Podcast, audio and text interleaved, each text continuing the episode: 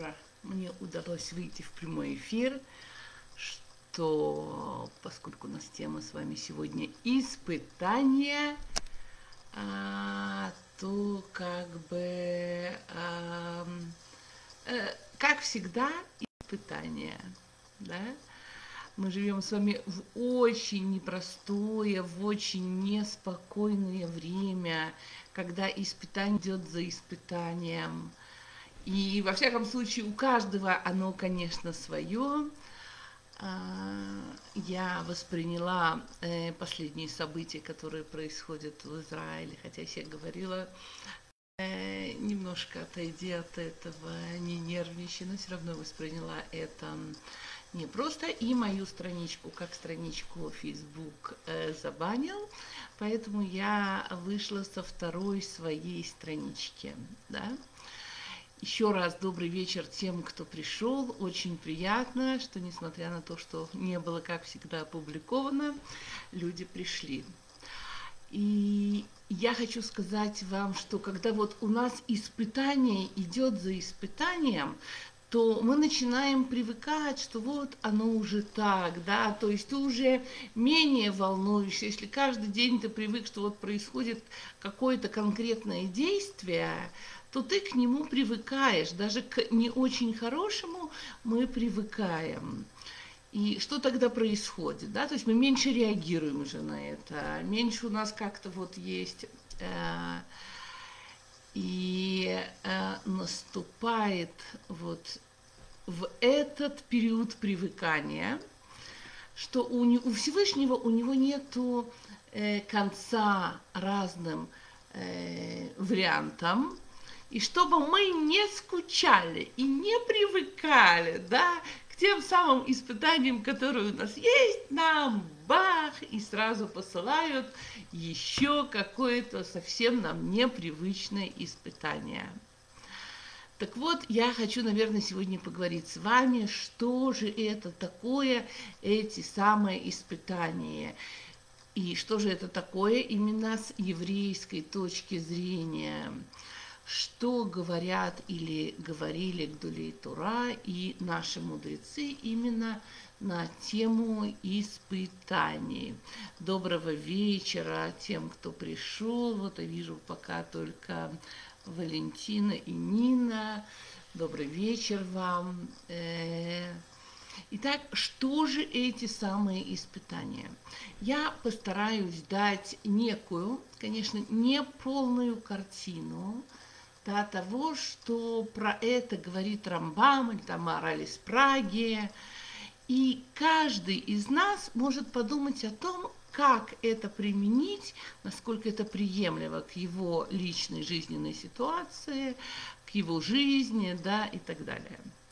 Вот. Я очень надеюсь, что вы не запутаетесь, потому что материала много, он может быть не самый легкий, поэтому, конечно, надо а, следить за последовательностью, уметь делать выводы.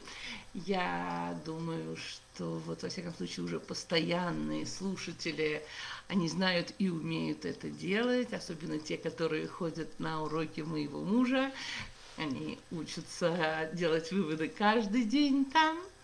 Да?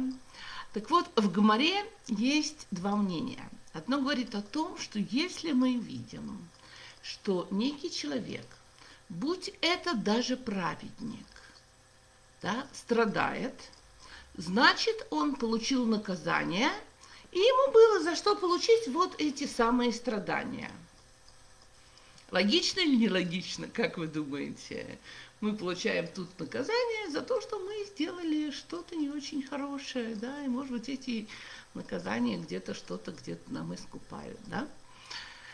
А, не вижу, если написали вы, если у вас есть мнение, логичное или нет. Леся, добрый вечер, Анастасия. Окей. Но есть второе мнение. Второе мнение, что страдания приходят нам не за прегрешение, а испытания, которые мы получаем, они к нам приходят из-за большой любви Всевышнего к нам. вы скажете, вау, что это такая странная любовь какая-то, да? Э, любовь, чтобы нас помучить? А, так вот, есть мнение, что страдания увеличивают наши заслуги перед Всевышним, и в нужный момент могут повернуть колесо нашей жизни в благополучное для нас направление. Да, и поэтому про, об этом говорится, что это от любви. Э, как мелкий такой пример, да, вот, допустим, мы едем по дороге, и вдруг кто-то выскакивает прямо перед самой машиной. Я живу в таком религиозном городе Битаре, где 80% детей, здесь надо ехать очень медленно, очень осторожно, что каждую секунду может кто-то выпрыгнуть, и это действительно огромная опасность, да. А, или, знаете, едете, едете на машине, вдруг бах, вас кто-то а, подсекает. И вы вот бах, успели остановиться, и буквально за какую-то долю секунды мы предотвращаем какую-то страшную аварию.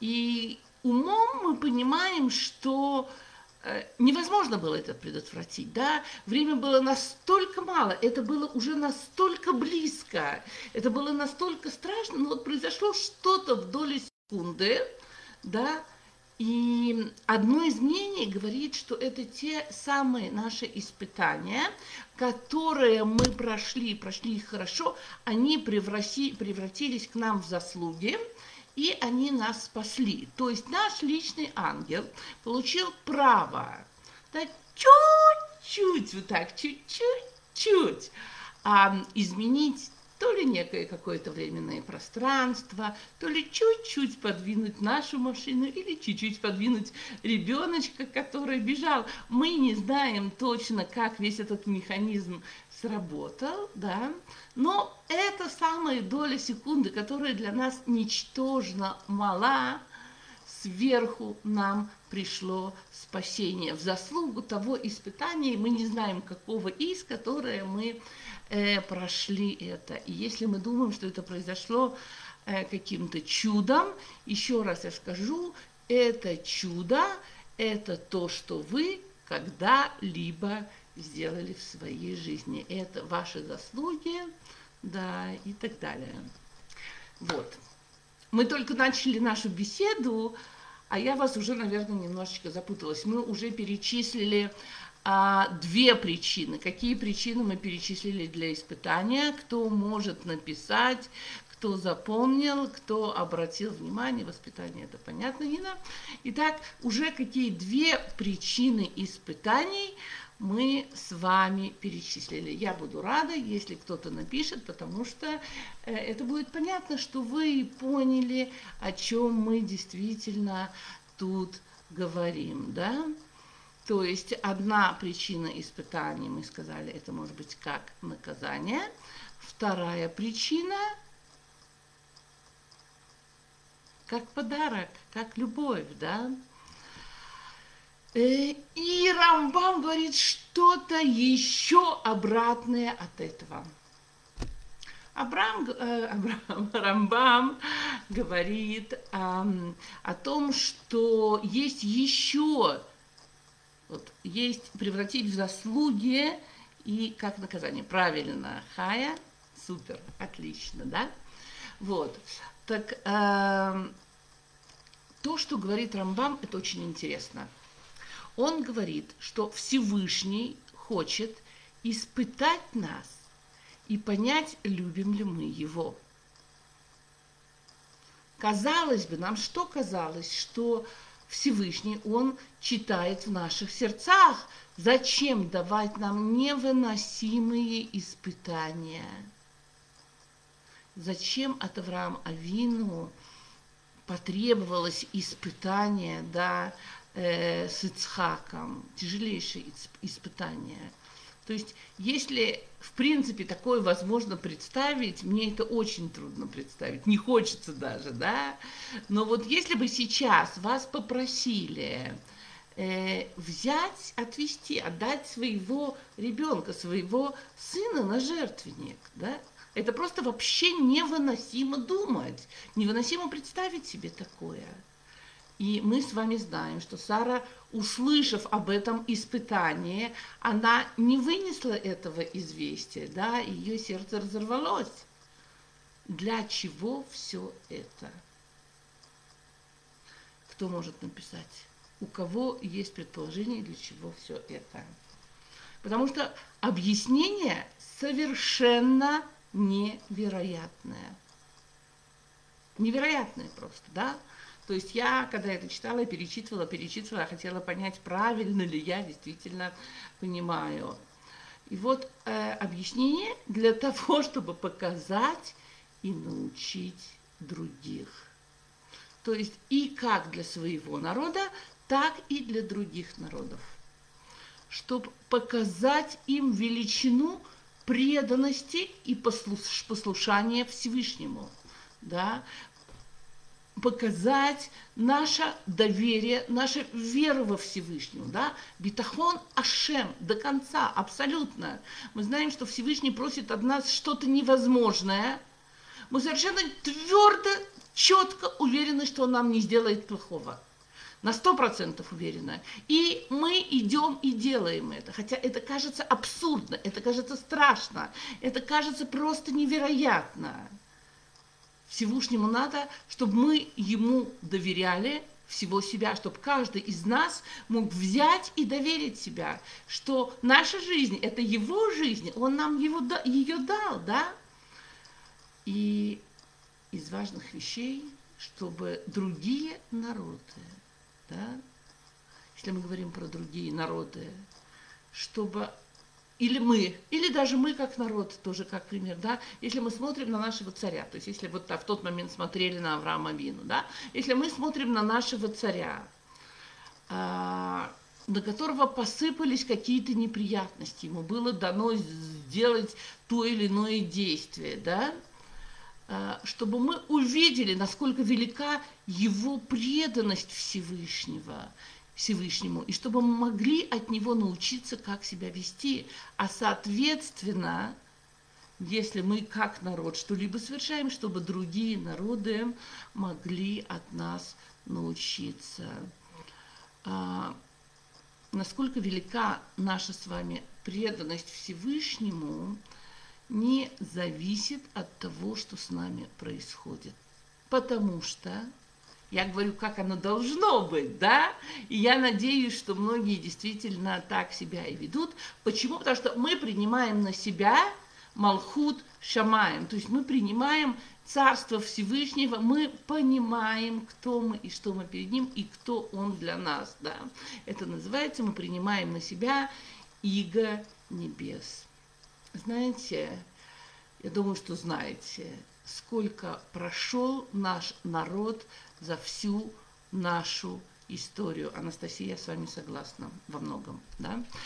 А, и нашу историю, когда нас убивали, нас жгли, нас угоняли в рабство, нас порабощали, нас изгоняли, каждый может добавить все, что ему есть добавить, над нами смеялись, э, практически нет народа, который бы над нами не смеялся и не издевался за всю э, историю этого мира. Вообще невозможно перечислить все то, что перетерпел наш народ. А мы с вами, мы всегда с его именем. Мы все прикреплены к его имени, имени. И пройдя вот через все жернова ада, мы с вами всегда говорим Шма Исраэль, да? Потому что мы с вами выстояли. И когда народы мира смотрят на нас, что они видят? Они видят людей, над которыми хочется посмеяться, или они думают, вот странные люди, у них так много проблем. Они прошли через так много тяжелого. У них в какое-то время можно было сказать, у них ничего нет. У них все отнимает, они гонимы отовсюду. Но тем не менее, они сашма Израиль.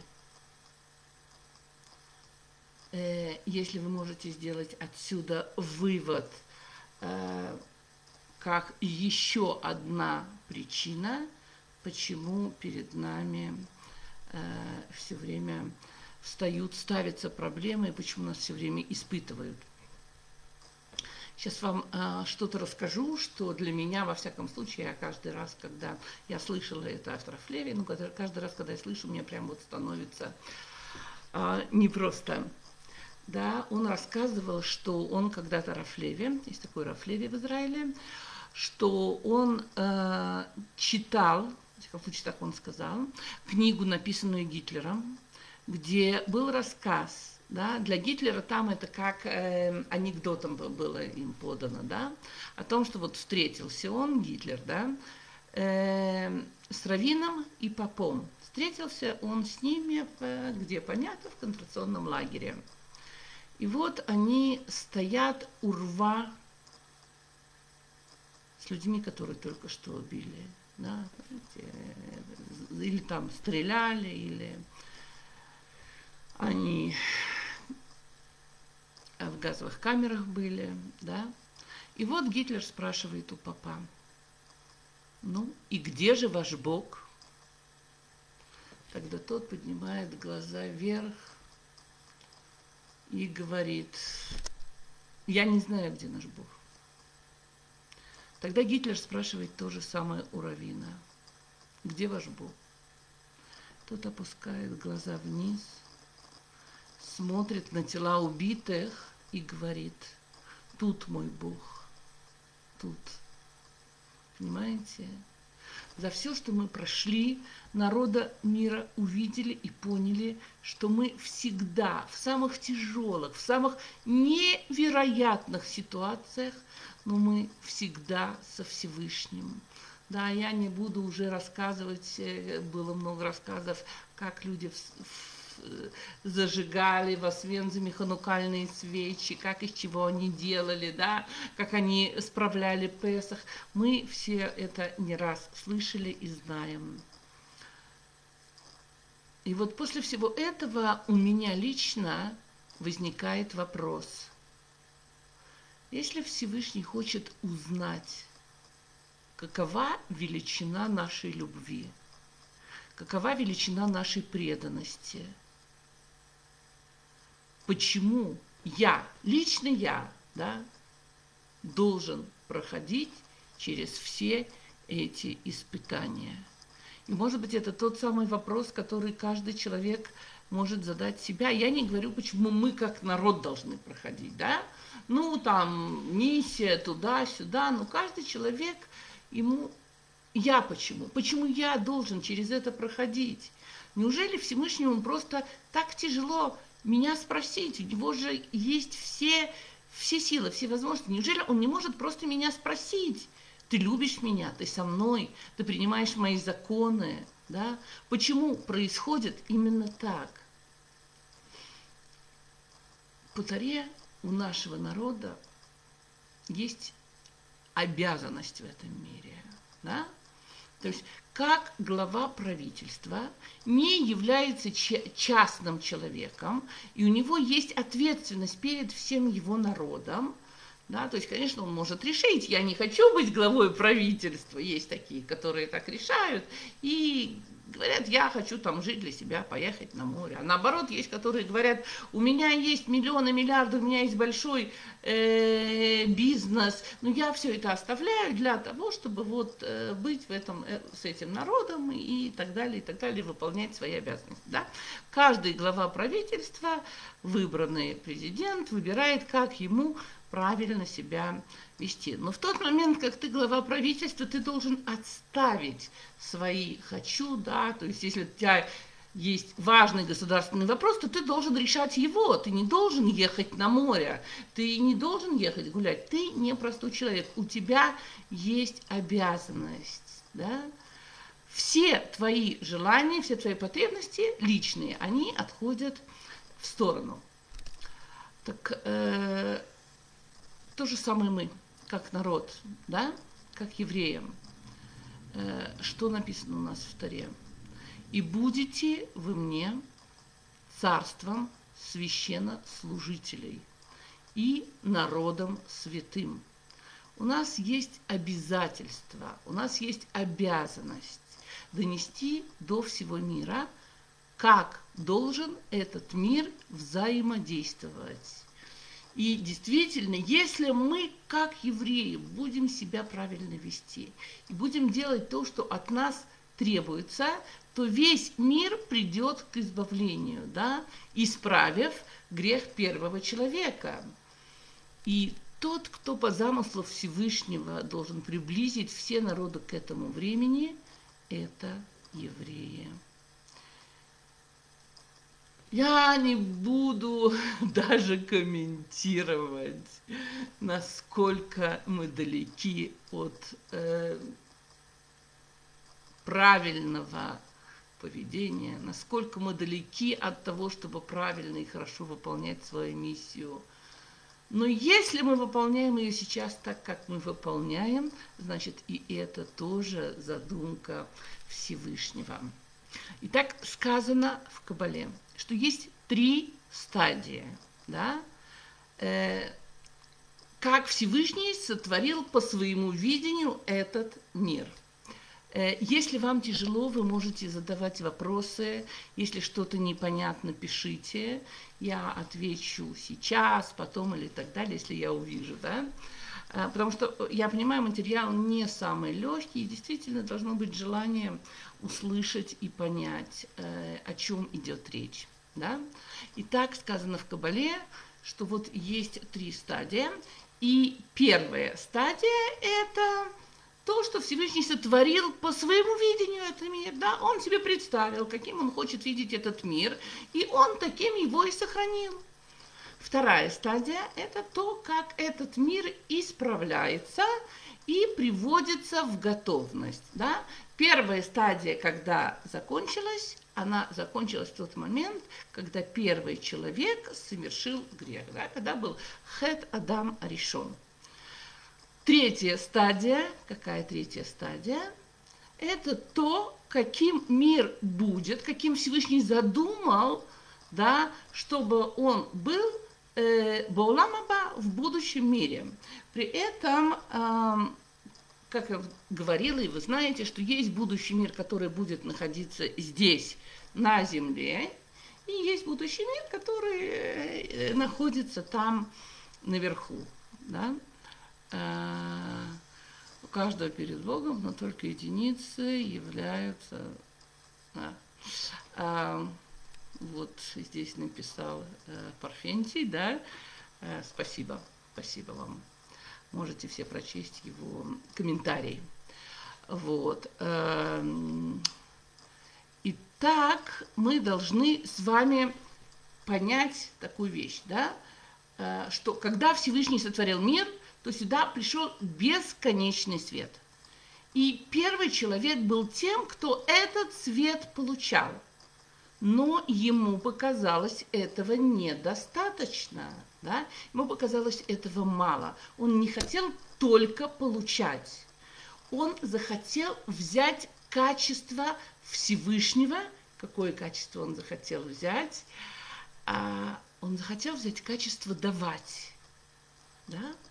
То есть стать в чем-то похожим на Всевышнего он не хотел быть только получающим, а хотел получать для того, чтобы давать другим.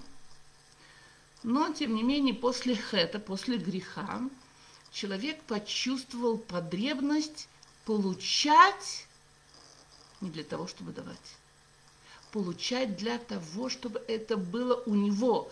Получать для себя – и вот мы с вами на протяжении вот этого огромного отрезка время. Занимаемся тем, что мы пытаемся это исправить, исправить этот хэт, этот грех, да, э, если как бы это понятнее звучит, и начать, получая от Всевышнего, передавать это э, те, кто у нас коаним и так далее, своему народу. Вы знаете, да, как происходит Биркат коаним, когда коаним ставят руки, передают благословения, а евреи должны передавать все свои знания другим народам. Да? То есть получил от Всевышнего и передал. Тем не менее, есть такая штука под названием эго, под названием Ецергара, да, и я не буду говорить, что есть э, главы правительства, которые готовы обмануть, обворовать, оболгать, да, лишь бы отнять у другого вот то, что ему лично для себя хочется, власть, деньги, почет. Вот когда есть такой глава правительства у нас, он показывает всему народу, что это правильно, так можно. И весь наш народ, он же должен равняться на него, на хороших, а он смотрит, ну что, ну вот на такое равняться не хотим. И как этому народу нести другим народам что-то хорошее, когда нет кого взять, нет кого? Можем ли быть святыми для других народов, если вот так вот у нас все происходит? Есть еще одна вещь, которую я хочу понять, чтобы, вот допол... чтобы мы вместе поняли, да, для того, чтобы дополнить всю вот картину. У Всевышнего, у него нет времени, у него нету вчера, у него нету завтра, да, он сотворил нас вот такими, какими он сотворил, для того, чтобы мы получали и меняли мир к лучшему, как я вам уже э, и сказала об этом. Конечная цель – это Улам-Аба э, Улам-Аба, и мы доводим тут все до того, как бы, до правильной кондиции, потому что мы должны сделать так, что в этом мире будет только хесед. И что мне важно сказать, когда я начала про то, что у Всевышнего нету, то есть вот время идет витками, да, витками. У него э, мы не можем сказать, что у Всевышнего тот вот Время он сотворит для нас. Для него самого время ему не надо. То есть в его главном плане стоит, что в будущем мире мы все будем отдающие, мы все будем правильные, мы все будем такие, как он хочет. И значит, это его план. Если это его план, значит, так оно и будет. И значит, мы не останемся эгоистами. И опять, как у евреев, возникает вопрос. Если все изначально понятно, как было, если мы все знаем, каков будет конец, конец сначала, да, то есть будущий мир, если мы знаем, что мы все будем хорошими, для чего нам даются все эти испытания? Ну, мы же все равно там будем. Да, все мы знаем, что Всевышний так хочет, Он нас всех сделает праведниками, да, несмотря на то, что мы тут творили. Что вы скажете? Есть у вас какой-то ответ на это как бы предложение? Зачем нам даются испытания? Зачем мы должны так тяжело, работать? Есть ли у нас выбор, то есть придет Геула или нет, да, то есть мы поняли, что выбора нет, Геула придет, придет, Машиах придет, мы станем праведниками. В чем состоит наш выбор?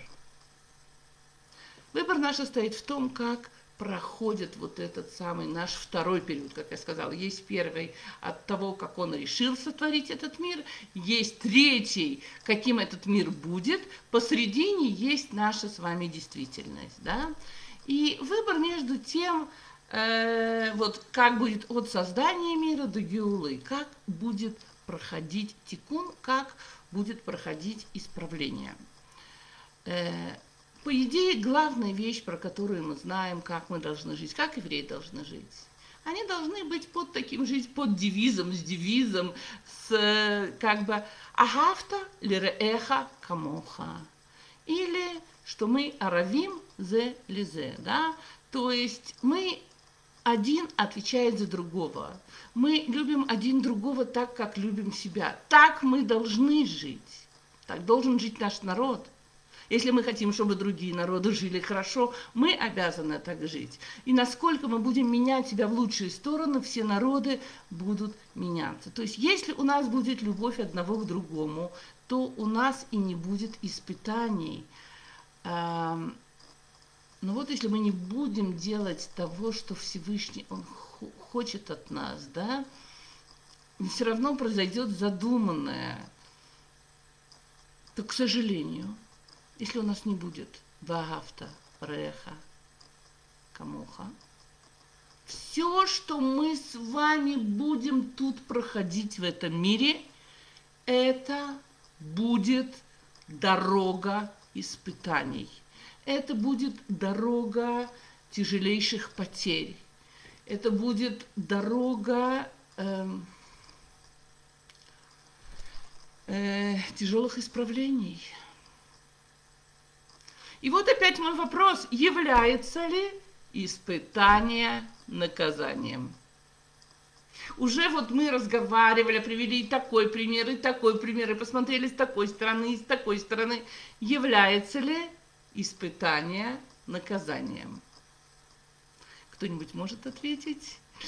Смотрю, пока никто не пишет. Ответ – нет, не является. Да? А, тем больше мы будем проходить то, что называется испытанием, тем на большую, на высшую ступень мы будем поднимать себя, будем поднимать весь мир, будем поднимать другие народы. В тот момент, как мы будем говорить «Шма Исраэль», мы прилепляемся к Всевышнему, и все народы вместе с нами будут прилепляться. Разве это наказание? Желание, возможность поднимать себя, поднимать других, Конечно, конечно, Анжелика, это большое-большое благо. Любое испытание, когда нам тяжело, мы должны увидеть то, что мы должны поблагодарить Всевышнего, сказать Ему спасибо, Всевышний, ты веришь в меня, ты веришь, что я смогу пройти это испытание, ты веришь, что я смогу подняться. Мало того, ты веришь, что я смогу поднять других, да. И чем дальше чем ближе мы приходим к Всевышнему, тем больше мы поднимаемся сами и поднимаем, поднимаем мир и других людей. Тем не менее, чем дальше мы будем уходить от Всевышнего, тем больше нам будут испытания. Но каждый еврей обязан помнить, что мы не имеем права вести себя так, как нам хочется. Мы не имеем права вести себя так, как хочется нашей животной души. Есть вообще еще такая вещь, что вот представляете себе, есть человек, праведник, да? Он праведник, но Всевышний ему все время посылает какие-то тяжелые испытания – а он при этом все время молчит и никому не показывает. Он не показывает, что ему тяжело, он не показывает, что ему плохо. Он потихоньку делает свою работу. Хорошо это или плохо? Ну как вы думаете, хорошо или плохо? Ну вот мы только что с вами обсудили, как он исправит мир. Ведь никто же не видит его страдания. Я немножко вас запутала или все-таки более-менее понятно рассуждение и понятно, что как для чего, и все-таки про праведника, который молчит и так далее, тоже мне очень интересно, чтобы э, вы ответили, да, а, потому что все испытания, которые есть у нас, которые есть у человека, это для того, чтобы понять, как правильно, а как неправильно себя вести. Но созданы эти испытания. И тут у нас с вами еще один виток для тех, у кого остались силы слышать и кто может как бы понять, да. А, созданы испытания не для нас и не для Всевышнего, а для кого? Именно для других народов, и тут мы как бы повторяемся, да, то есть если мы начнем анализировать, то, что происходит сейчас в нашем народе. Я думаю, что во всяком случае я за себя и от себя должна извиниться перед народами мира, что мы, к сожалению, пока не можем научить их тому, что хочет от нас Всевышний. Да? А, а как нам узнать от того, что вот правильный ли правитель, правильно ли поступает человек, правильно ли поступает еврей, да, мы можем узнать это по одной простой причине. Если он делает все как надо, и все у него получается, и вроде бы все даже начинает процветать, но вот есть одна загвоздка. Делается это не по закону Тары, не так, как Тора требует от нас. Так вот, выполнил ли свое предназначение этот, скажем, Рош Мимшала, или выполнил это свое предназначение вот этот самый еврей, да, когда он пришел и делает все наоборот, отодвигает все заповеди, да, когда рядом с ним нет любви между людьми, выполняет ли человек свое предназначение? Я думаю, что ответ вы уже сами знаете. И опять же, мы можем спросить, можем ли мы сказать, что все это происходит без желания Всевышнего? Да? Ну как же, этот Рош Мимшала стал Рош Мимшалой. Проходит ли, приходит ли это э, как наказание или есть в этом желание Всевышнего? Как вы думаете? А, кто это может знать? Можем мы это знать по одной простой причине. Если дела... Во-первых, да, однозначно. Любое дело, что здесь происходит, то есть то, что происходит сверху, да, вот пришел Рош Мимшала, вроде бы все не хотят, все кричат плохо, плохо, плохо, плохо. Если на это желание Всевышнего, есть на это желание Всевышнего, есть на это воля, да. Мы знаем, что мир придет в любом случае к исправлению – но если мы с вами будем участвовать в этом со стороны любви, а не со стороны насилия, то все изменится. То, что пришел этот Рош Мимшала, значит, обязан был сюда. Мы его заслужили, но мы можем все изменить, потому что свет приходит после темноты. Да, если мы падаем, то только для того, чтобы подняться. Для тех, у кого остались еще силы, я хочу перейти к рассказу о Ребе Элемелахе и Ребе Зусе. Вы все знаете этих наших замечательных э, еврейских праведников, чудесных персонажей. Так что у кого есть силы, еще оставайтесь. А пока я хочу еще раз напомнить, что для того, чтобы вот стать полным партнером в икра, можно нажать на ссылку, которая есть эм, у этого урока, и тут вы сразу оказываетесь в центре вот заповеди распространения Тары, так что присоединяйтесь. И мы с вами начинаем рассказ, вот который я вам обещала. Итак, когда-то в литовской деревушке жил некий человек по имени Элиэзер. И он прославился своей щедростью и великодушием. И вот как-то по дороге в деревню он увидел нищего. Одетого очень бедно, было холодно. И вот он оставляя, останавливает повозку и приглашает его подняться – но нищий отказывается. Он говорит, что я за целый день еще ничего не заработал. Тогда его этот э, богатый, добрый человек спрашивает, а сколько бы ты мог заработать? Тут говорит, ой, целую кучу денег, даже, может быть, там целых 25 монет. Я тебе их дам, говорит щедрый человек, поехали со мной. Но нет, говорит упрямый нищий, не могу. Да что ж такое? Опять не может понять э, э, хороший человек этот. Ну почему ты не хочешь поехать со мной? Я хочу тебе помочь. Я не могу смотреть ничего. Поехали, ты ведь ничего не теряешь. Верно отвечает ему этот нищий. Но деньги это еще не все. Я должен позаботиться о людях, которые постоянно раз в неделю открывают двери и подают милостыню. Если сегодня я не появлюсь, они будут беспокоиться. Не волнуйся, я все сделаю, отвечает э, добрый человек. Я пойду по домам и расскажу, что все в порядке. Я всех предупрежу. Садись, давай уже на коляску и поехали. Я не могу видеть, как ты э, бредешь в такую даль в такой одежде. И тогда, да, а это был э, переодетый посланец э, небес, да, вот этот добрый человек. А,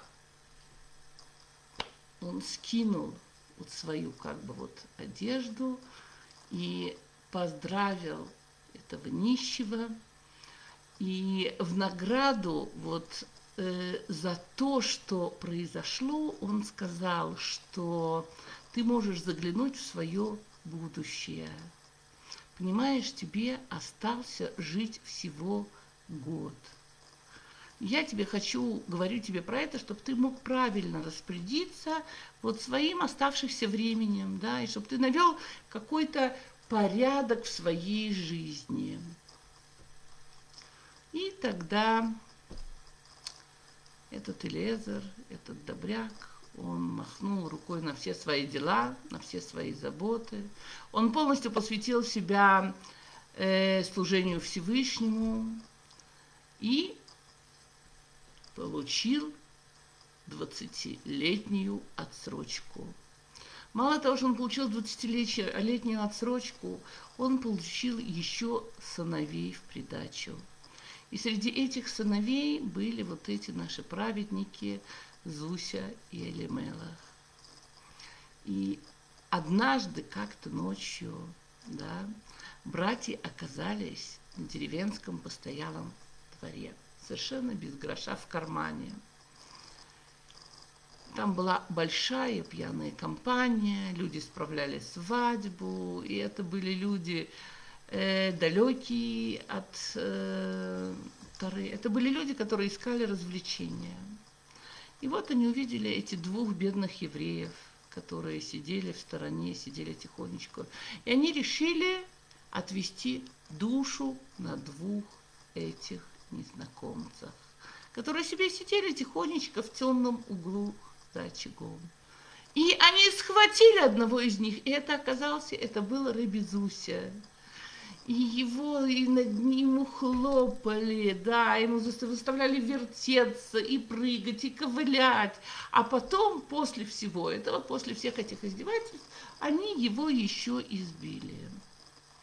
Но они были такие уставшие, Зусили Мелах, что у них не было сил встать и уйти с этого двора. И тогда Элимелах прошептал, Зуси, ну почему тебе всегда достается? Такова Божья воля, ответил Зуся. Знаешь, что мне пришло в голову? Сказал Элимелах. Давай с тобой поменяемся местами.